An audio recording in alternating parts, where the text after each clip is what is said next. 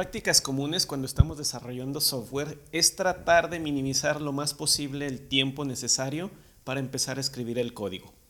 Es más, a veces apenas nos dijeron que va a iniciar el proyecto, todavía no inician la, recolección de requerimientos y nosotros ya escogimos cuáles van a ser los lenguajes de programación que vamos a utilizar, cuáles van a ser las herramientas y cuáles van a ser las plataformas. Incluso podemos empezar a escribir código todavía sin requerimientos.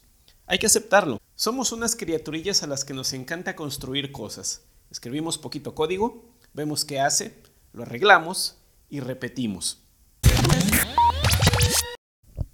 Imagínate a un albañil que aprendió solamente a pegar ladrillos. Toma un poco de mezcla, pega un ladrillo, toma más mezcla, sigue pegando ladrillos. A veces lo hace muy rápido y a veces puede hacer paredes muy rápidamente.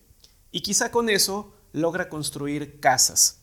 Probablemente eso le sirva para construir un tipo de casa muy específico. Pero cuando lo cambias para hacer otro trabajo, también de construcción, cuando él solamente sabe pegar ladrillos, va a empezar a hacer un montón de cosas que no sabe para qué funcionan. Y los resultados no van a ser los esperados. Va a haber muchos problemas y se le va a pasar arreglando y desperdiciando material y tiempo. Porque no está utilizando técnicas de construcción para resolver el problema que le están solicitando.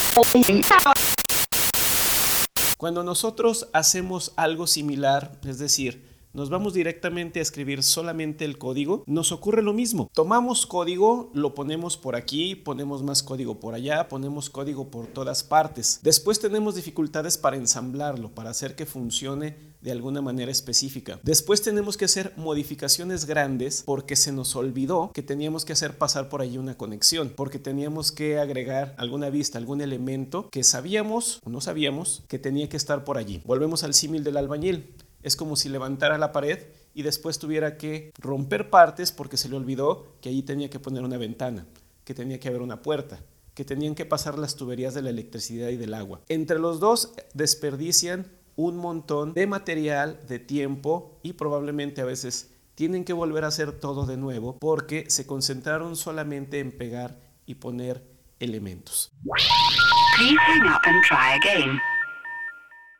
Te voy a dejar una tarea. Mide el tiempo de las actividades de lo que haces en un solo día. No necesitas mucho más tiempo. Si el 60% del tiempo que utilizas está enfocado a las actividades de escribir código, probarlo y arreglarlo, déjame decirte que estás engrosando la estadística que asegura que nosotros somos unos artesanos, no unos ingenieros. Dicen los benchmarks internacionales de la buena calidad que probar y escribir el código solamente representan el 30% de todo el esfuerzo. Lo demás está dedicado a, decidir específicamente cuál es el código necesario. No nos pagan por kilo de código, nos pagan o nos contratan para dar soluciones a problemas. Acuérdate de la definición de ingeniería, aplicación del conocimiento científico y métodos matemáticos para diseñar y construir soluciones. Eso es lo que realmente hacemos como ingenieros.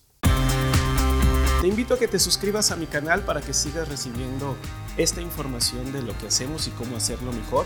También date una vuelta por mi sitio web en edgarfernandez.com y consulta cómo te puedo ayudar para mejorar tus prácticas como ingeniero. Hasta la vista.